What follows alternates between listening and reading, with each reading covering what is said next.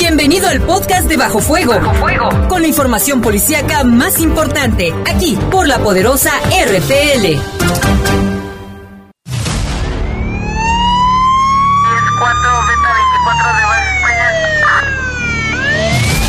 Los servicios informativos de la poderosa RPL presentan el noticiario policiaco de mayor audiencia en la región. Bajo fuego. Notas, comentarios y más. Jaime Ramírez, Lupita Tilano, Iván Rivera y Lalo Tapia. Trabajamos en conjunto para mantenerte informado de los sucesos más importantes ocurridos al momento. Ocurridos al momento. En Bajo Fuego, tu opinión es importante. Comunícate al 477-718-7995 y 96. WhatsApp 477-147-1100. En Bajo Fuego, esta es la información.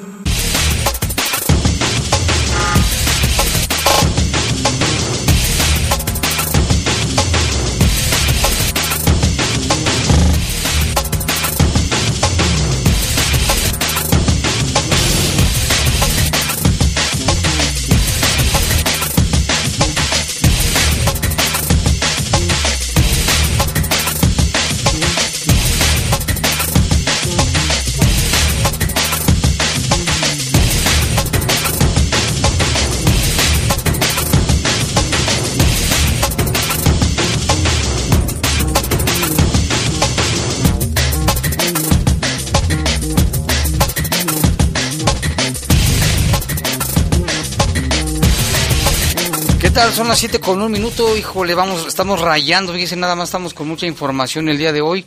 Bueno, como siempre, es viernes hoy, si es viernes, ¿verdad? Viernes 12 de junio del año 2020. 2020, estamos en Bajo Fuego. En los controles está nuestro compañero Jorge Rodríguez Sabanero, control de cabina está nuestro compañero Brian Martínez y en la conducción les y es que me están marque que no puedo contestar, perdónenme, pero no puedo. Este, a ver, en los controles está nuestro compañero, ¿quién dije? Jorge Rodríguez Sabanero, Brian Martínez, y en la conducción. ¿Qué tal, Jaime Guadalupe Atilano? Te saludo con muchísimo gusto. Buenas tardes.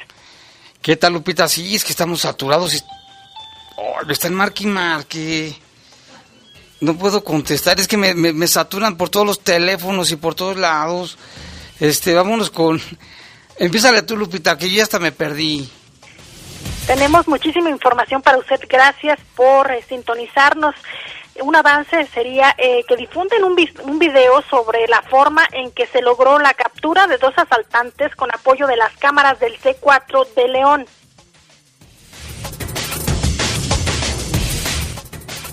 Denuncian asalto en redes sociales. Este fue ocurrido en un eh, fue ocurrido en el Boulevard Cloutier. Le tendremos todos los detalles. Afirma la Secretaría de Seguridad Pública que están colaborando en la investigación para dar con los responsables. El gobierno municipal de Silao de la Victoria condena el terrible ataque en contra de tres elementos de la Dirección de Seguridad Pública. Han muerto 44 policías en el estado de Guanajuato. Mueren otros 22 guanajuatenses por coronavirus en las últimas 24 horas. Y en información del país, en Mexicali descubren un ataúd vacío de una mujer que supuestamente murió por coronavirus. Cuando iban a enterrar se dieron cuenta que no había cadáver.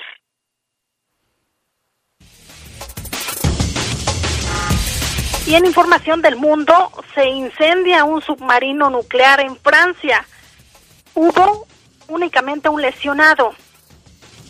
Así es, Lupita. Pues está un avance de la información. Son las 7 con 4 minutos. Vamos a una pausa. Regresamos en un momento. Comunícate con nosotros al 477-718-7995 y 96. WhatsApp 477-147-1100. Continuamos en Bajo Fuego.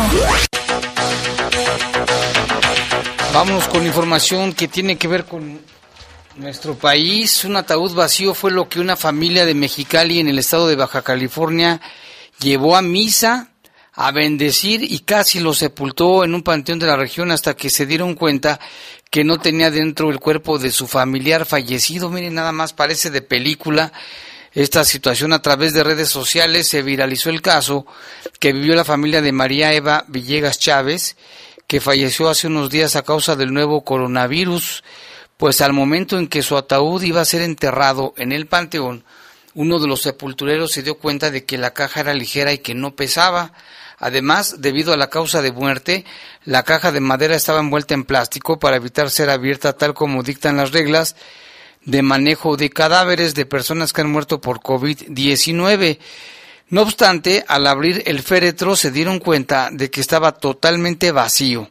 Después de este hallazgo, familiares se comunicaron con la funeraria San José para que les resolvieran la situación. Según las publicaciones de los familiares, no hubo una explicación profunda por parte de la funeraria, más allá de que se trataba de un error, pero se comprometieron a inmediatamente entregar el cuerpo de la mujer que había fallecido. Esta funeraria decían es un fraude, nos dieron un cajón vacío, si alguien muere un familiar por COVID, exijan ver el cuerpo. Sé que todos cometemos errores, pero dice no, no la muelen. Se le dio una misa, hubo bendición y a punto de enterrarla y el cajón está vacío, describió Miriam, una de las familiares de esta mujer. Posteriormente al reclamo, personal de la funeraria de San José tuvo que acudir al panteón con el cuerpo en una bolsa y frente a todos hacer el traslado para realizar el entierro. En uno de los comentarios, Miriam detalla que parecía que los empleados de la funeraria tenían preocupación de que no se notara que el ataúd iba vacío. El tipo de la carroza no quería que nadie tocara el cajón cuando él no traía ni guantes ni tapabocas, pero su preocupación más que nada era que no, no notaran que no pesaba. Dice, mis tíos levantaron el ataúd y uno comentó, no pesa nada. Se preguntó varias veces, pidieron verla para ver en qué parte estaba su cabeza y esta persona se asomó por debajo como si hubiera alguna marca. Y imagínense nada más la situación tan inédita de lo que ocurrió ahí, Lupita. La pregunta es qué iban a hacer con el cuerpo en caso de que no se hubiesen dado cuenta que no iba eh, la persona fallecida. Exactamente, qué iban a hacer con él o qué les pasó. Sí que todos tenemos errores, o sea, a mí se me puede olvidar una pluma, me puedo equivocar, pero un cadáver, imagínate nada más, o sea, algo está raro por ahí. Y en otra información, el ayuntamiento de Las Rosas, allá en Chiapas, determinó suspender por tiempo indefinido las acciones de fumigación contra el mosquito transmisor del dengue y la nebulización en las calles para contrarrestar el coronavirus, luego de los hechos violentos registrados el jueves durante la madrugada. Actualmente elementos de la Guardia Nacional y de la Policía Estatal Preventiva realizan patrullajes en las calles de la cabecera municipal y continúa la Fiscalía General del Estado el levantamiento de las pesquisas debido a que los daños materiales allá en la presidencia municipal ascienden a varios millones de pesos. En tanto, el personal médico del Hospital Básico Comunitario labora parcialmente eh, atendiendo a los pacientes de COVID-19 que fueron trasladados a la ciudad de Comitán. Los pobladores insistieron de que los líquidos que usan son para matar a las personas y por ello no permitían este tipo de acciones. ¿Cómo ves? Y esto, ¿sabes por qué? Fue por una fake news en redes sociales donde decían que los líquidos que estaban utilizando era, eran, estaban con, algunos decían que eran, traían coronavirus o que querían matar a las personas. Por eso la gente se enardeció y fue y hizo todos esos destrozos. Imagínate lo que una falsa noticia puede hacer. Por eso no replique aquellas noticias que no estén confirmadas porque pueden provocar incluso un caos. Imagínate ese, ese, esa concentración de personas allá, Jaime, allá en Chiapas. Algún, si alguna de ellas era asintomática y traía el virus, ¿cuántas personas se pudieron haber contagiado de COVID-19? Terrible situación. Y también allá en Oaxaca, en la región de la cuenca del Papaloapan, se reportan al menos cuatro asesinatos más en contra de jóvenes en la última semana y se incluye también la madre de uno de ellos. Resulta que una mujer, junto con su hijo de 17 años de edad, fueron ejecutados en las inmediaciones del ejido San Bartolo, en el municipio de San Juan Bautista Tuxtepec, en la región de la cuenca del Papaloapan. De acuerdo con versiones policíacas, sujetos armados atacaron a Basilia, así se llamaba la señora de 38 años, y a Giovanni, quien murió al instante, mientras que la mujer fue trasladada a un hospital donde también perdió la vida. La Fiscalía General del Estado de Oaxaca abrió la carpeta de investigación correspondiente por el doble homicidio reportado la noche del miércoles en la región colindante con Veracruz, donde también sucedió el asesinato del joven Alexander, presuntamente a manos de policías municipales que ya están detenidos. La prensa, regional reportó que en esta semana suman cuatro jóvenes asesinados cerca del ejido de San Bartolo. El martes un joven de 23. El domingo otros dos jóvenes en una cancha deportiva. Y pues llama la atención, ¿no? ¿Por qué tantos casos similares? Y por otro lado, la Fiscalía General de la República ofrece una recompensa de 30 millones de pesos para quien pueda dar información que derive eh, para capturar a un fugitivo muy, muy buscado, no solo en México, sino también en Estados Unidos. Se trata de Nemesio Oseguera Cervantes, mejor conocido como El Mencho. Se señala como el líder del cártel de Jalisco Nueva Generación una de las una de las organizaciones delincuenciales más poderosas del país.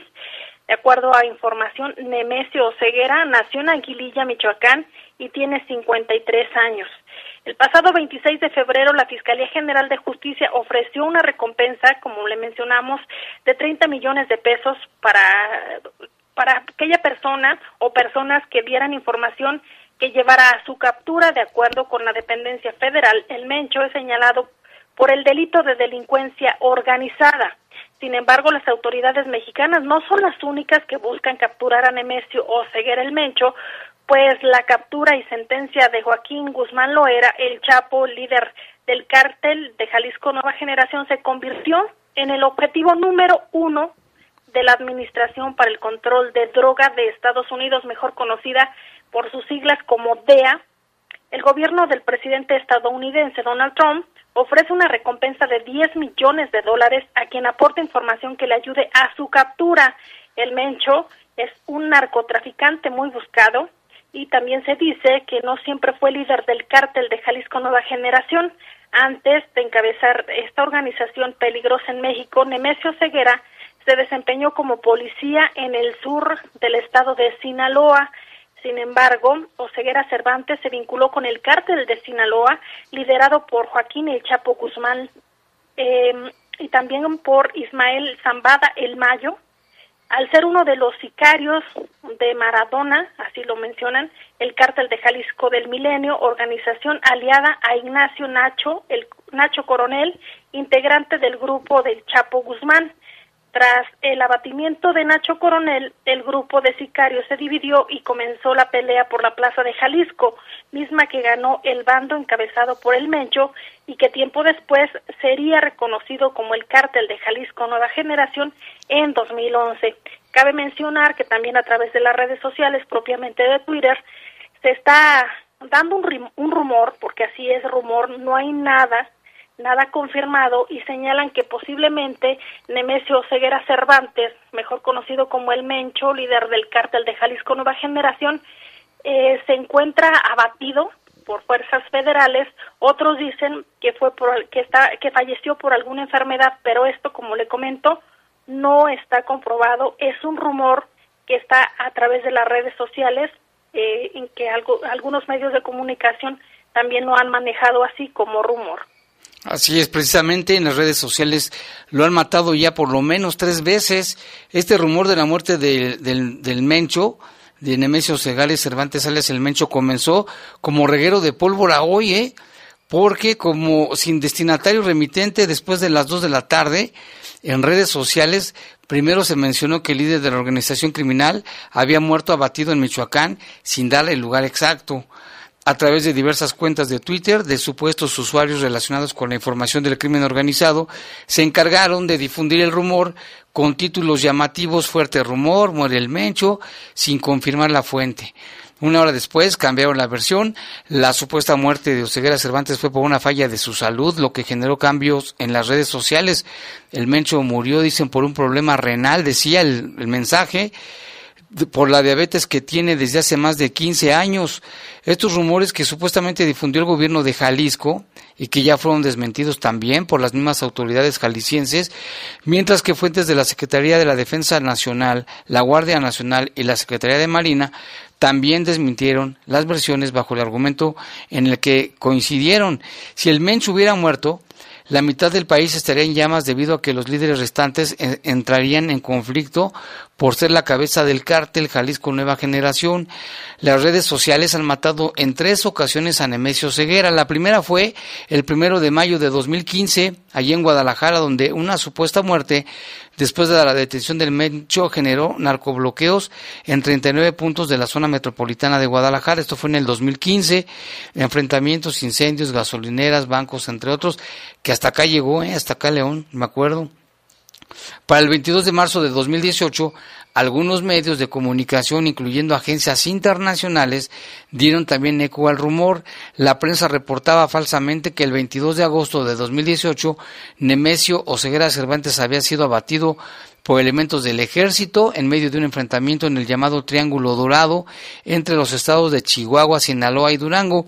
La tercera vez que las redes sociales matan al líder del cártel de Jalisco fue el 12 de junio de 2019 sin datos precisos y sin fuentes que confirmaran el suceso. La supuesta muerte del líder de la organización criminal de Jalisco se da días después del congelamiento de cerca de 2.000 cuentas bancarias por la Unidad de Inteligencia Financiera a la organización criminal y el aseguramiento de diversas drogas en Tijuana, con un valor en el mercado de más de 743 millones de pesos.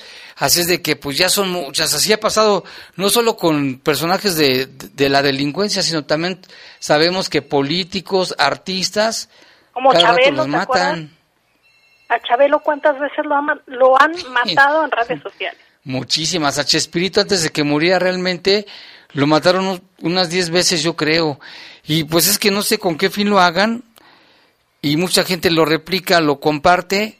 Y ahí viene. O sea, por muchísima gente nos estaba preguntando, oye, que se murió. Dije, no, mira, si se hubiera muerto, en primer lugar ya hubiera corrido como reguero de pólvora. Y, y sí podría haber ahí reacciones, ¿no? Es de que no se la crean tan fácil. Y también mencionar que Nemesio Oseguera, el Mencho, figura, eh, Jaime, dentro de la lista de los 10 más buscados por la DEA y también lo señalan como el, el líder pues, más violento de esta de este cártel Jalisco Nueva Generación y pues sí, no se crea hasta que ya esté confirmado, las autoridades no han dicho nada y este únicamente es un rumor. Así es.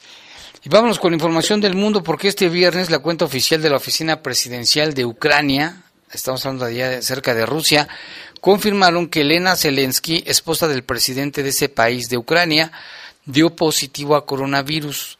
Asimismo, revelaron que las pruebas a las que se sometió el mandatario, Vladimir Zelensky, salieron negativas. Fíjese, su esposa sí y él no. La primera dama de Ucrania se encuentra bien, no presenta ningún síntoma. Sin embargo, está aislada y otros miembros de la familia y las personas con las que convivió ya fueron informadas. Según datos del Ministerio de Salud de Ucrania, ese país registra 29.700 casos de contagios y solamente 870 víctimas. Fíjate cómo está la situación allá. Y pues otro, otra, otra personalidad política ¿no? en el mundo con coronavirus. Y en más información, medios locales informaron del incendio que se registró en un submarino nuclear francés, por lo que bomberos tuvieron que acudir al lugar. Las llamas comenzaron alrededor de las 10.35 horas local en una base naval allá en la ciudad de Tolón, frente al submarino eh, llamado Perla. Eh, según las autoridades locales, no hay amenaza de contaminación nuclear y todas las personas a bordo fueron evacuadas y nadie resultó herido. Esa es la información que se maneja a través de medios locales. Y ahora nos vamos hasta África, Nigeria, porque un hombre identificado como Mohamed Alfa de 32 años fue detenido por las autoridades de Kano, la ciudad de Kano en Nigeria, por ser acusado de 40 abusos sexuales. El sujeto confesó haber realizado las violaciones en un periodo de 12 meses y la detención se produjo el martes al ser sorprendido en la habitación de unos niños. El sospechoso ingresó ilegalmente a una casa en una ciudad y entró a la habitación de los niños. Durante el proceso, la madre de los pequeños lo sorprendió y alertó a los vecinos conocido popularmente como My Sicket, reveló que abusó de más de 40 mujeres en el último año, incluidas niñas de 10 años y una anciana de 80 años. Alfa permanece detenido mientras las autoridades de Nigeria investigan el caso. Miren nada más que situación. Vámonos con una pausa, vamos a una pausa, regresamos. Comunícate con nosotros al 477-718-7995 y 96. WhatsApp 477-147-1100. Continuamos en Bajo Fuego.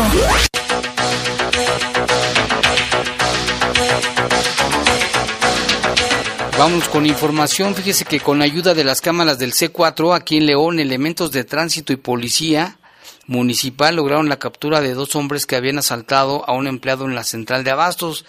La víctima había acudido a ese lugar donde realizó algunos cobros. Cuando iba de salida fue asaltado por los delincuentes, quienes tripulaban dos motocicletas. De inmediato se sumaron a la búsqueda de los implicados elementos de policía y tránsito, a quienes les pasaban la información desde el C4 con las cámaras. El primero de los asaltantes fue detenido en el Boulevard Hermanos Aldama y Timoteo Lozano y el otro implicado huyó sobre Boulevard Hermanos Aldama y dio vuelta en Torres Landa. A la altura de la calle Independencia, ese uno de los delincuentes se bajó de la moto y corrió entre los coches sin importarle que lo pudieran atropellar. Con apoyo de ciudadanos y elementos de tránsito lograron capturarlo. Los detenidos dijeron llamarse Osvaldo Roberto, de 25 años, y Faisal, así se llama, Faisal, de 30 años, a quienes les aseguraron 54 mil pesos y un arma blanca. Pues qué bueno, Lupita, que sí se pudo otra vez y en la colaboración de policías, tránsitos y ciudadanos lograron capturar a este par de ampones que estaban acechando allí en la central de abastos. Ahí es bien común que hagan reportes de asaltos ¿eh? en esa zona. Y en otro tema también, Jaime, en redes sociales se difundió el caso de un hombre que fue asaltado por sujetos en una motocicleta ahí por el Boulevard Cloutier. El afectado dijo que lo, despoca, lo le quitaron 40 mil pesos. Vamos a escuchar su testimonio. Nos acaban de asaltar, sí, en pleno Boulevard Cloutier, enfrente de Walmart, enfrentito del Oxogas. Se bajó un tipo, dos motorratones, le pegó aquí al, al cristal dos veces intentando romperlo y bajo la amenaza con la pistola pues nos tuvimos que, que bajar, no hubo, no hubo de otra.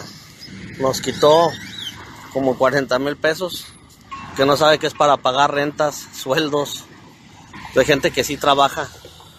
No hay... Llegó un policía, me dio un estúpido número de folio y se fue. Estoy aquí porque no tengo la llave de mi coche, no lo puedo mover, ya me fueron a traer la refacción. Desgraciadamente, con, desde que entró nuestro presidente, empezó a crear crisis económica y hoy, hoy también hay una grave crisis por culpa del coronavirus. Si de por sí la situación estaba la ch... hoy está peor. Una desgracia lo que está ocurriendo en nuestro país. Yo sigo pensando a veces que la policía está coludida porque cómo es posible que teniendo los recursos no los busquen, nomás se paren, te den un número de folio para que vayas a presentar tu denuncia y es todo lo que hacen. No hacen absolutamente nada más. La cosa está fea. Por 40 mil pesos te pueden matar. Esto está de la... De la, la libramos. También hemos salud, a Dios, pero del susto y la frustración no te la quitan. Pues ahí está este momento tan amargo que vivió esta persona. Y bueno, se publicó en redes sociales su testimonio, él mismo en su cuenta de Facebook, en, en, aquí lo tenemos también en nuestras redes sociales, y ya hubo respuesta por parte de la Secretaría de Seguridad Pública, donde a través de un comunicado informa, dice la Secretaría de Seguridad Pública de León, colabora en la investigación y localización de los responsables de un robo presuntamente armado en el Boulevard Manuel Cloutier El jueves 11 de junio a las 20.16, el sistema de emergencias recibió el reporte de robo con violencia allí en el Boulevard Cloutier y Cerro Gordo, en el que se describió que dos hombres en motocicleta amagaron con un arma de fuego a un ciudadano al que despojaron de pertenencias. En la llamada, la persona afectada indicó que habían pasado ya 15 minutos desde que había ocurrido el hecho. Oficiales de policía de la delegación campestre a bordo de la unidad 344 acudieron a entrevistarse con los afectados para recabar información del hecho. La Secretaría de Seguridad analiza los datos obtenidos y trabaja en la integración de información percibida en cámaras de videovigilancia de la zona para tratar de identificarlos. Esto es para llevar a estas personas ante las instancias correspondientes para la aplicación de justicia y evitar que dañen el patrimonio de los ciudadanos. La Secretaría de Seguridad Pública dice el comunicado garantiza el refuerzo en acciones preventivas para evitar que este tipo de acciones se repitan en nuestro municipio. Qué bueno, ¿no? Que la, la persona hizo su denuncia, su queja y ya reaccionó la Secretaría de Seguridad y sobre todo para que la gente tenga mucho cuidado ¿Cómo supieron que esta persona traía una cantidad, digo, más o menos fuerte de dinero? Por eso yo creo que ya lo venían siguiendo y fue cuando se cometió el atraco. Y en otro tema, como resultado de los patrullajes estratégicos y continuos que oficiales de Policía Municipal realizan en León, Guanajuato, se recuperó un tráiler con reporte de robo. La unidad de carga fue puesta a disposición de la Fiscalía General del Estado eh, de acuerdo al parte de la Policía Municipal, señalan que los elementos realizaban patrullajes preventivos sobre el Boulevard Atotonilco y Boulevard La Luz en la colonia Brisas del Pedregal cuando se percataron de, de la presencia de un camión, de un tráiler que permanecía con evidencias de abandono. De inmediato, con el apoyo del personal del Centro de Cómputo, Comando, Comunicaciones y Control, conocido como C4, enviaron eh, datos a la plataforma México para descartar o corroborar que el tráiler se encontraba con reporte de robo. Se constató con el registro público vehicular, el REPUBE, que el tráiler tenía reporte de robo, por lo que se puso a disposición de las autoridades correspondientes. La unidad, pues es un tráiler color rojo, marca Kingwood, el cual se encontraba abierto y abandonado. Con estos recorridos preventivos, la Secretaría de Seguridad Pública eh, ha logrado la recuperación de vehículos robados y también eh, inhibe la comisión de delitos y faltas administrativas. También en otro hecho, la policía de León capturó a un hombre con orden de aprehensión por robo. Resulta que este hombre, detenido por la posesión de cristal, participaba en una riña y resultó con orden de aprehensión por el delito de robo calificado. Esta persona se identificó como Mario Alberto, de 27 años de edad, y esto ocurrió la tarde del jueves, luego de un reporte al número de emergencias 911 o 911, se alertó a los cuerpos de seguridad pública sobre un pleito en la calle Sinagoga, casi esquina con Puerta Nueva en la colonia Los Ángeles. Al llegar los elementos policíacos, los involucrados corrieron, pero uno de ellos fue detenido él se llama Mario Alberto, a quien se le encontró una pieza de cristal durante la revisión. Al momento de ingresar a los separos, gracias al intercambio de información con las autoridades estatales y federales, se tuvo conocimiento que Mario Alberto tenía una orden de aprehensión vigente por el delito de robo calificado. El detenido quedó ya a disposición de las autoridades ministeriales, quienes se encargarán de realizar y dar seguimiento a la investigación. Resulta que también Mario Alberto, alias el cuate, así le dicen el cuate, tuvo o ya tenía siete registros en el control de detenidos por diversos motivos, entre los cuales resaltan posesión de cristal, otra vez, robo a un repartidor, portación de objetos peligrosos, allanamiento y consumo de estupefacientes. Este chavo necesita ayuda, ¿eh? porque está, es adicto al cristal y seguramente no tiene dinero y necesita para comprarlo a través de redes sociales y dio a conocer que presuntamente Mario ha participado en algunos robos, por lo que la Secretaría de Seguridad hace un llamado a quien haya sido víctima que interponga la denuncia correspondiente para que no salga otra vez y se sume el récord de que tiene tantas detenciones. Y mire, los homicidios a policías no paran. Eh, se registraron otros aquí en la entidad y por ello ya, ya hubo la postura de las autoridades municipales de Silao de la Victoria, quien condenan enérgicamente el terrible atentado que sufrieron tres elementos de la policía municipal.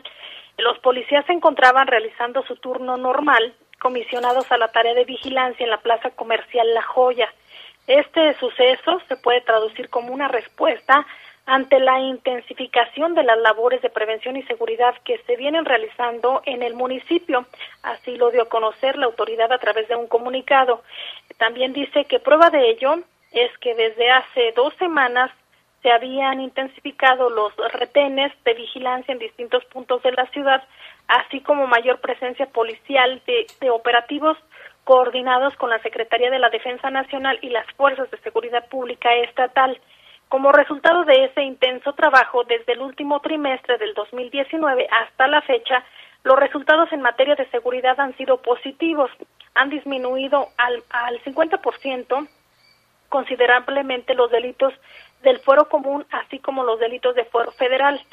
El honorable ayuntamiento y la presidencia municipal lamenta profundamente la muerte de los policías y se solidarizan con sus familiares les reiteramos todo el apoyo que requieren para sobrellevar esta lamentable pérdida o suceso, es lo que menciona eh, las autoridades municipales a través de un comunicado. Sí, esto como le dábamos cuenta ayer, también aquí en estos micrófonos de La Poderosa, ocurrió ayer por la noche, este, empezamos a recibir reportes de una balacera en la Plaza La Joya, después ya nos dimos cuenta de que pues efectivamente y lamentablemente habían fallecido estos elementos. Hay una página eh, de un medio de comunicación que se llama El Nuevo Enfoque y él publicó, dice, con muy buenos recuerdos y bajo lemas de aprecio, son recordados los jóvenes elementos de policía municipal que fueron abatidos anoche. Dos de ellos no rebasan ni siquiera los 30 años e incluso tenían poco tiempo al servicio de la seguridad allí en el municipio de Silao. De acuerdo con las autoridades municipales, el ataque a policías fue en respuesta a la intensificación de seguridad en el municipio. Sin embargo, a través de redes sociales la comunidad pues repudió el ataque y exigen justicia. El joven Juan Carlos, con tan solo 21 años de edad, llevaba apenas algunos meses laborando. Apenas en noviembre del año pasado acababa de egresar de la Academia de Policía de Silao.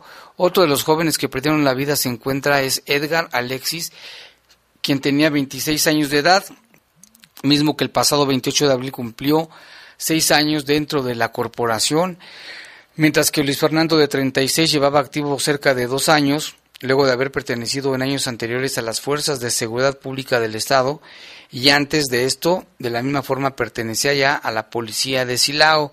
Cientos de personas a través de redes sociales pues repudiaron los actos, además de lamentar la pérdida de sus seres queridos, donde serán recordados de una buena manera.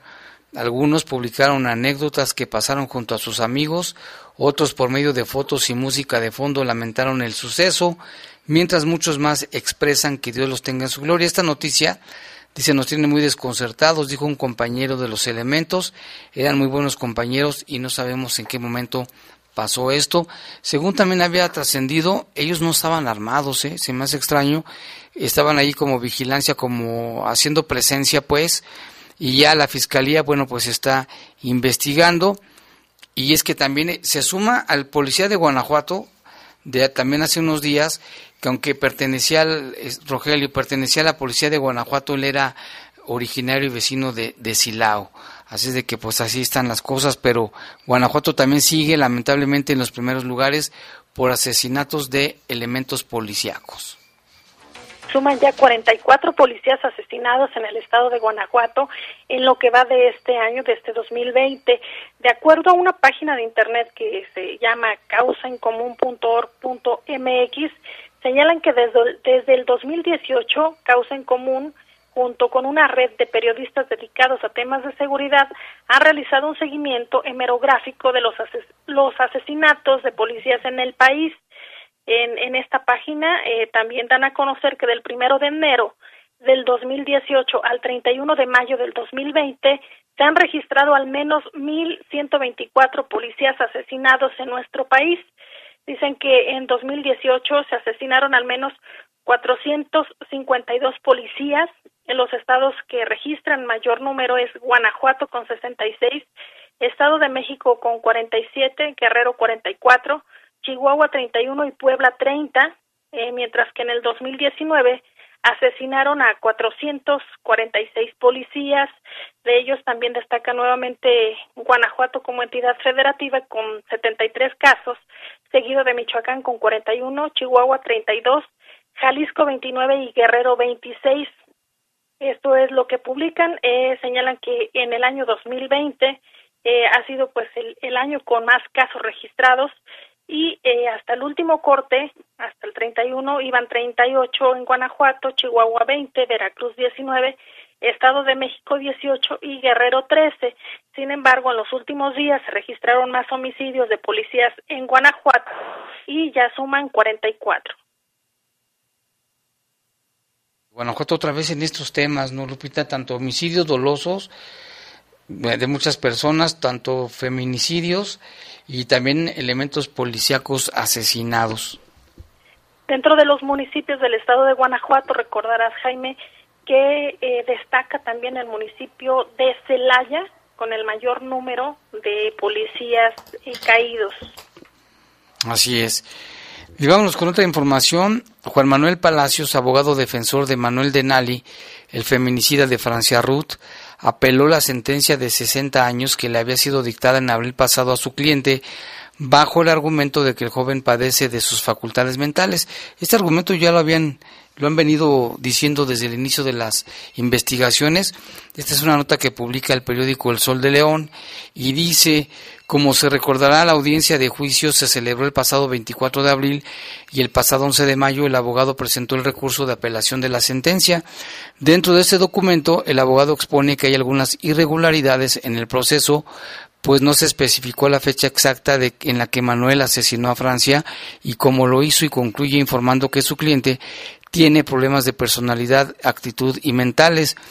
Los padres de Francia están preocupados de que la apelación sea aceptada por las autoridades luego de más de tres años del proceso en los que por fin se hizo justicia para su hija.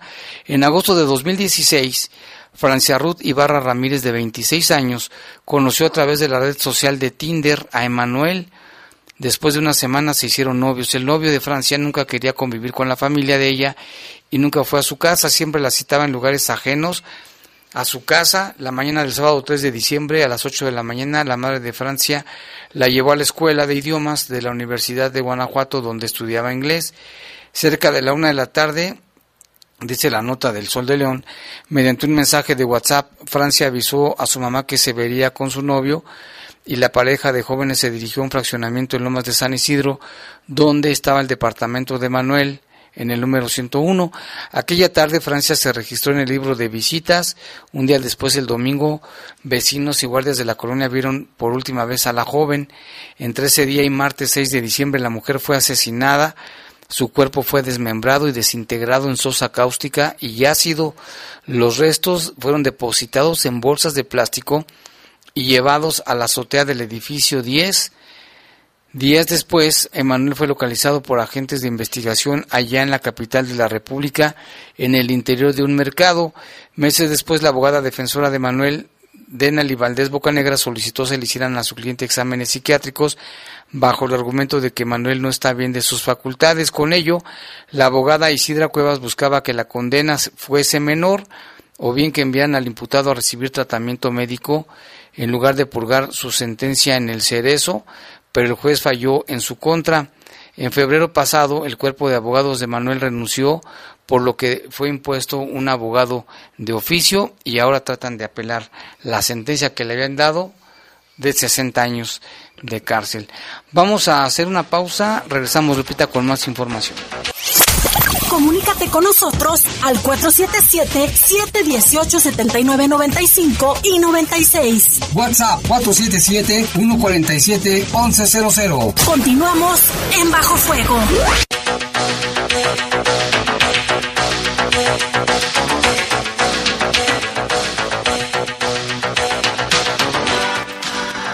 Más información, Lupita, la noche de ayer también la Unidad Especializada de Investigación de Homicidios inició indagatorias en torno a una persona del sexo masculino de 44 años de edad que murió por disparos de arma de fuego en la calle Añoranzas, esquina con Fray Daniel, de, Fray Daniel Mireles, allí en San Pedro de los Hernández, donde peritos criminalistas procesaron la escena y recabaron indicios balísticos, encontrándose en proceso la investigación. Y otra carpeta que también ya se encuentra abierta es para esclarecer el crimen de un hombre de 56 años en la ciudad de León que falleció a consecuencia de disparos de arma de fuego. Eh, los hechos se registraron en el acceso de un inmueble en la calle Presa Libre, esquina calle 1 de la colonia Flores Magón. Ya peritos criminalistas también recaban eh, los datos, los indicios balísticos para esclarecer este crimen. Y en otra información también, esta también genera, es una nota que publica el periódico El Sol de León, dice que un hombre que circulaba en su camioneta en Santana del Conde fue despojado de su unidad, maniatado y tirado en la presa de la misma comunidad. La denuncia ya fue presentada ante el Ministerio Público y resulta que la víctima, quien no quiso que se dijera su nombre, iba en su camioneta y un remolque y en él llevaba una retroexcavadora. Al viajar por la carretera Santana, el hombre fue interceptado por varios sujetos quienes lo amagaron y lo hicieron bajar de la camioneta. Uno de los zampones huyó en la camioneta y el remolque. En tanto, los cómplices lo maniataron y lo llevaron a la presa de Santana donde fue abandonado. Ahí fue auxiliado por habitantes de la comunidad que lo encontraron y el afectado acudió de inmediato al Ministerio Público. Así que mucho cuidado por tanto asalto que hay. ¿eh? Hay que estar vigilantes y en alerta de igual forma, la Fiscalía ya tomó conocimiento del hallazgo de restos humanos que se encontraban en costales. Esto fue en la carretera federal número 90, Abasolo, Irapuato, a un costado de la empresa de agua purificada que se encuentra ahí en esa zona, eh, a la entrada de la comunidad de Santa Elena. Y también por reporte de seguridad pública se tuvo conocimiento del hallazgo de dos bolsas de plástico con restos humanos. Al acudir ahí las autoridades sobre la ribera del río Guanajuato en Irapuato, a un costado de la colonia Villas de San Cayetano. Ya está esto también bajo investigación. Y aquí en el municipio de León también se registró un incendio en una casa habitación hubo una persona lesionada de nombre José Eduardo de 40 años. El hecho se registró eh, a las 0.25 horas en la calle Pura Sangre, esquina con Ardenes, Colonia del Carmen, Colonia El Carmen. Eh, de acuerdo al parte de seguridad pública, presentaba quemaduras en antebrazo izquierdo y rostro. Se trasladó a un hospital eh, por parte de la unidad ECO 64 de bomberos y hubo daños, daños materiales en un carro de tacos y una mesa de plástico que se encontraba al interior del domicilio. Se desconoce hasta el momento que cuál fue el motivo que originó este incendio.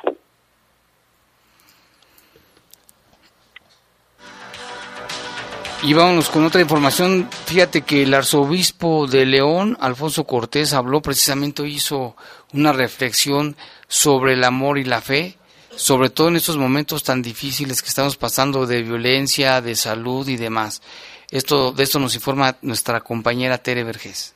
En su mensaje semanal, el arzobispo de León, Alfonso Cortés, señaló la necesidad que tiene la sociedad de tener fe y amor, sobre todo en este momento de crisis. Hoy se habla mucho en esta situación que vivimos para ir abriendo la actividad normal, qué cosas son esenciales y qué no cosas no son esenciales. Pues también Cristo es esencial.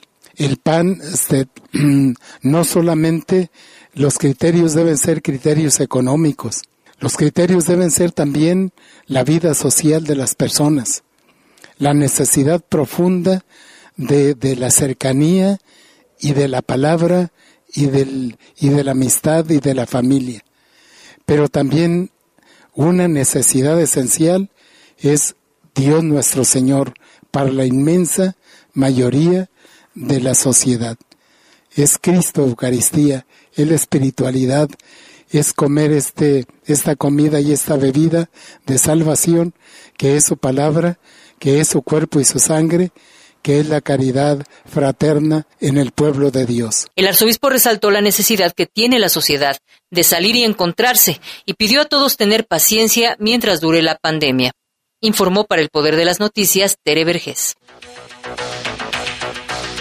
y oficiales de Policía de León se solidarizaron con 77 familias leonesas para que pues ayudarles un poco a pasar estos estragos económicos que ha dejado el COVID-19. Los policías se organizaron voluntariamente y con recursos propios apoyaron y gestionaron para recabar productos básicos para esas familias que más lo necesitan. Es un acto que ya se ha repetido cuatro veces ya desde el inicio de la cuarentena. Cabe mencionar que estas despensas fueron entregadas en las colonias de siete distritos de patrullaje, entre los cuales se encuentra Centro, Barrio de Santiago, Santa María de Cementos, Santa María Granjeno, por mencionar algunas. Una de las eh, ciudadanas beneficiarias de nombre Elizabeth Patricio, cuya familia se ha visto afectada económicamente, a cambio del cuidado de salud y respecto a las normas sanitarias, pues habló al respecto. Cabe mencionar que estas despensas contienen arroz, frijol, aceite, atún, pastas, latas de atole, chícharos, entre algunas cosas. También hay jabón y otros productos de la canasta básica. Pues qué bien, ¿no? Que también se solidaricen con los que menos tienen, ahí sí nuestro reconocimiento. Vámonos con el tema del coronavirus, porque ah, tenemos todavía bien poquito tiempo. Fíjate que hasta el momento, pues siguen, ya sabemos, en aumento los casos, ya se tienen 3.923, ya casi llegando a los 4.000, ¿eh? casos confirmados en el estado de Guanajuato, 270 defunciones y 1.208 casos recuperados y 3.768 casos de transmisión comunitaria. Aquí en la ciudad de León, pues la situación también está difícil. Este, déjame buscar aquí la de León, dice 993 casos en investigación, 1.587 casos confirmados, 382 casos recuperados y 90 defunciones en León. Fíjate cómo está la situación de difícil. Tan solo en las últimas horas se tuvo hoy el registro de 22 fallecidos. Muchos son de León, de Celaya, Salamanca, Comonfort, Irapuato. La mayoría, bueno, pues tienen comorbilidades que le llaman, este, diabetes, hipertensión, obesidad, enfermedad cardiovascular, este, en fin, esto han fallecido en diferentes hospitales, tabaquismo también, y así está la situación. Y fíjate, Lupita, que tenemos, bueno, por ahí un testimonio de una persona que, que no creía, decía que no existía el coronavirus y nos, nos mandó un mensaje. Vamos a escuchar. Haz de cuenta que bateo para respirar y, traigo molestia eh, en la cabeza. Duele mi cabeza y este, estoy echado me paro y no, no aguanto mucho rato estar mucho menos parado. Sentado sí por ahí de repente me siento en alguna silla en el solecito así. Pero no. y no me he bañado porque hace cuenta que me baño. Siento que se me va el aire de los pulmones. Sé que el p está en los pulmones. Y siento morirme muy feo. Pero espero yo ya en esta semana ya esté bien. Y pues mira, grata las noticias. Ahora Estrellita amaneció con ese malestar y pues ojalá le vaya bien en todo. Y, y le tiene que ir bien, cómo no mencionar, Jaime, que también a nivel nacional incrementaron los casos de COVID-19, registrándose ya 5.222 casos nuevos y 504 muertes de COVID-19 en las últimas horas, para un total de 139.196 contagios y 16.448 muertes por COVID-19, de acuerdo al reporte de la Secretaría de Salud Federal. Así es, y verdad que, que, escuchamos a esta persona, claro que no se oye bien porque se oía como que la televisión y él hablando así muy despacio, pero bueno, él decía que, que le dolía, que no podía respirar, que se sentía muy mal, que no se podía sostener en pie, si acaso medio sentado, que ni siquiera se podía bañar por la situación en que estaba y que ya está bajo tratamiento, esperemos que salga pronto de esta situación.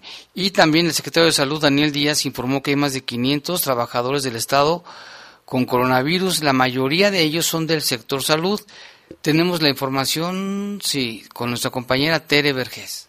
El secretario de Salud, Daniel Díaz Martínez, informó que hay más de 500 trabajadores del Estado enfermos, la mayoría de ellos del sector salud. Sí, sí, eh, como funcionarios públicos o trabajadores del Estado sí tenemos casos y a todos se les ha brindado la atención eh, de la Secretaría de Seguridad Pública. En este momento identifico un paciente confirmado, una persona que ha evolucionado también satisfactoriamente, 448 eh, recursos humanos trabajadores de la salud de todas las instituciones, incluyendo los hospitales privados. Lamentablemente, siete funciones en este sector. Adicionalmente, el secretario indicó que hay 82 casos de empleados estatales. Informó para el Poder de las Noticias Tere Vergés. Y también el secretario de Salud, Daniel Martínez, informó que Guanajuato tiene una fuerza de 144 médicos residentes en formación, entre los que se encuentran anestesiólogos, pediatras, urgenciólogos, especialistas en medicina interna, otros 238 médicos internos también se encuentran, 301 médicos internos, 954 de enfermería, 26 de nutrición, 35 en psicología y 82 en odontología. Destacó que un residente debe tener conciencia de que ahora se vive un cambio drástico de estilo de vida no solo dentro de la organización sino exterior y a nivel mundial. Informó que el contagio de COVID-19 con el personal de salud se da al momento de quitar o poner el equipo de protección, es decir, un mal manejo del equipo y no a la hora de atención del paciente como generalmente se cree. Por ello invitó a los residentes y al personal involucrado a ser generadores de cambio y no ser víctimas anteponiendo la seguridad. Daniel Díaz Martínez participó de manera virtual en el quinto foro de educación de residencias médicas y cursos de alta especialidad. Y mira, Lupita, nos está llegando información de parte de nuestro compañero Rafael, reportero urbano, que acaban de asesinar a cinco personas en un negocio como de llantas en, en Silao.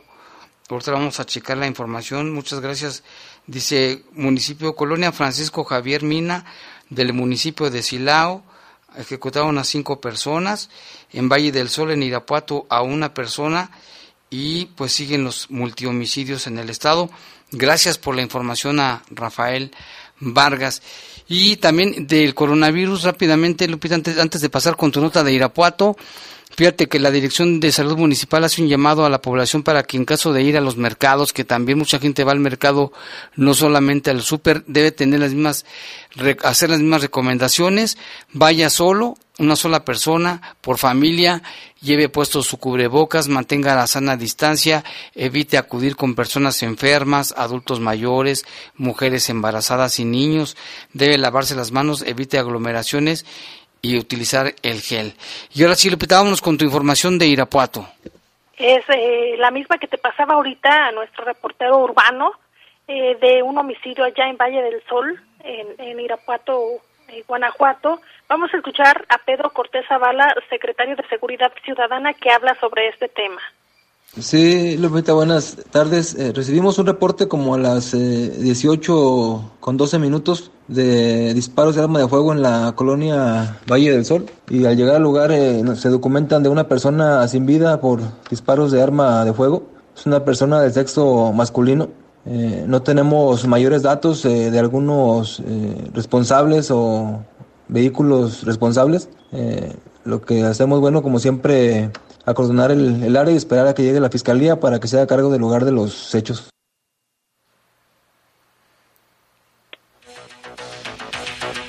Bueno, ese fue el, director de la Secretaría de Seguridad Ciudadana de Irapuato, donde ya confirma lo que nos decía Rafael Vargas de este ejecutado en Irapuato y, también lo de Silao, que está bastante fuerte. Vámonos con reportes, Lupita. Aquí dice una persona, dice, yo necesito como 10 despensas, ¿dónde puedo recoger una? Pues no sé si ya llamó al DIF, le vamos a pasar al ratito el, teléfono donde puede llamar. También aquí nos dicen que por la pandemia, buenas tardes, ¿qué información nos tienen sobre la vacunación antirrábica? Hasta el momento no, hasta nuevo, hasta nuevo aviso, porque con esto de la pandemia, pues ni siquiera las, las campañas de vacunación que se hacen normalmente se llevan a cabo. Así es de que eh, hay que estar nada más al pendiente cuando la Secretaría de Salud ya pueda hacer esto. Aquí dice buenas tardes, retomando el reporte de la planta llamada Yasaki, las personas que estaban laborando en la planta, solo que ya ha habido personas contagiadas y no nos han hecho la prueba, solo descansaron a esas personas y tenemos miedo de trabajar aquí por la mañana, hicieron una reunión con personal y este domicilio, bueno, aquí nos lo dan, por medio del noticiero nos pueden ayudar, que dice, por favor, que ojalá nos hagan la prueba a todos para estar seguros y no tener miedo de lo que está pasando allí. También aquí nos reportan unas personas que tiran basura, Dice Jaime, espero que pase el mensaje en la calle Fresno, en las arboledas, a espaldas de la escuela ya aparece relleno sanitario. La gente de León Moderno y de aquí, de Arboledas, tiran escombro, basura. Hay gente que lo ha limpiado, pero tal parece que no son conscientes. Ojalá escuchen las autoridades correspondientes. Ya se ha hablado y no hacen nada de antemano. Muchas gracias. Hasta lo usan como dormitorio. Gracias y buena tarde. Esto allá en la calle Fresnos, ahí entre León Moderno y las Arboledas. También aquí tenemos otro reporte. Bueno, este es para nuestro compañero El Rola, se lo vamos a pasar. Quieren que les dediquen una canción. Ahí está el reporte. Y bueno, pues ya llegamos al final de este espacio informativo. Lupita, pues muchas gracias. Los escuchamos mañana y en Bajo Fuego el lunes. Hasta aquí, los sucesos policíacos más importantes de Bajo Fuego. Bajo Fuego.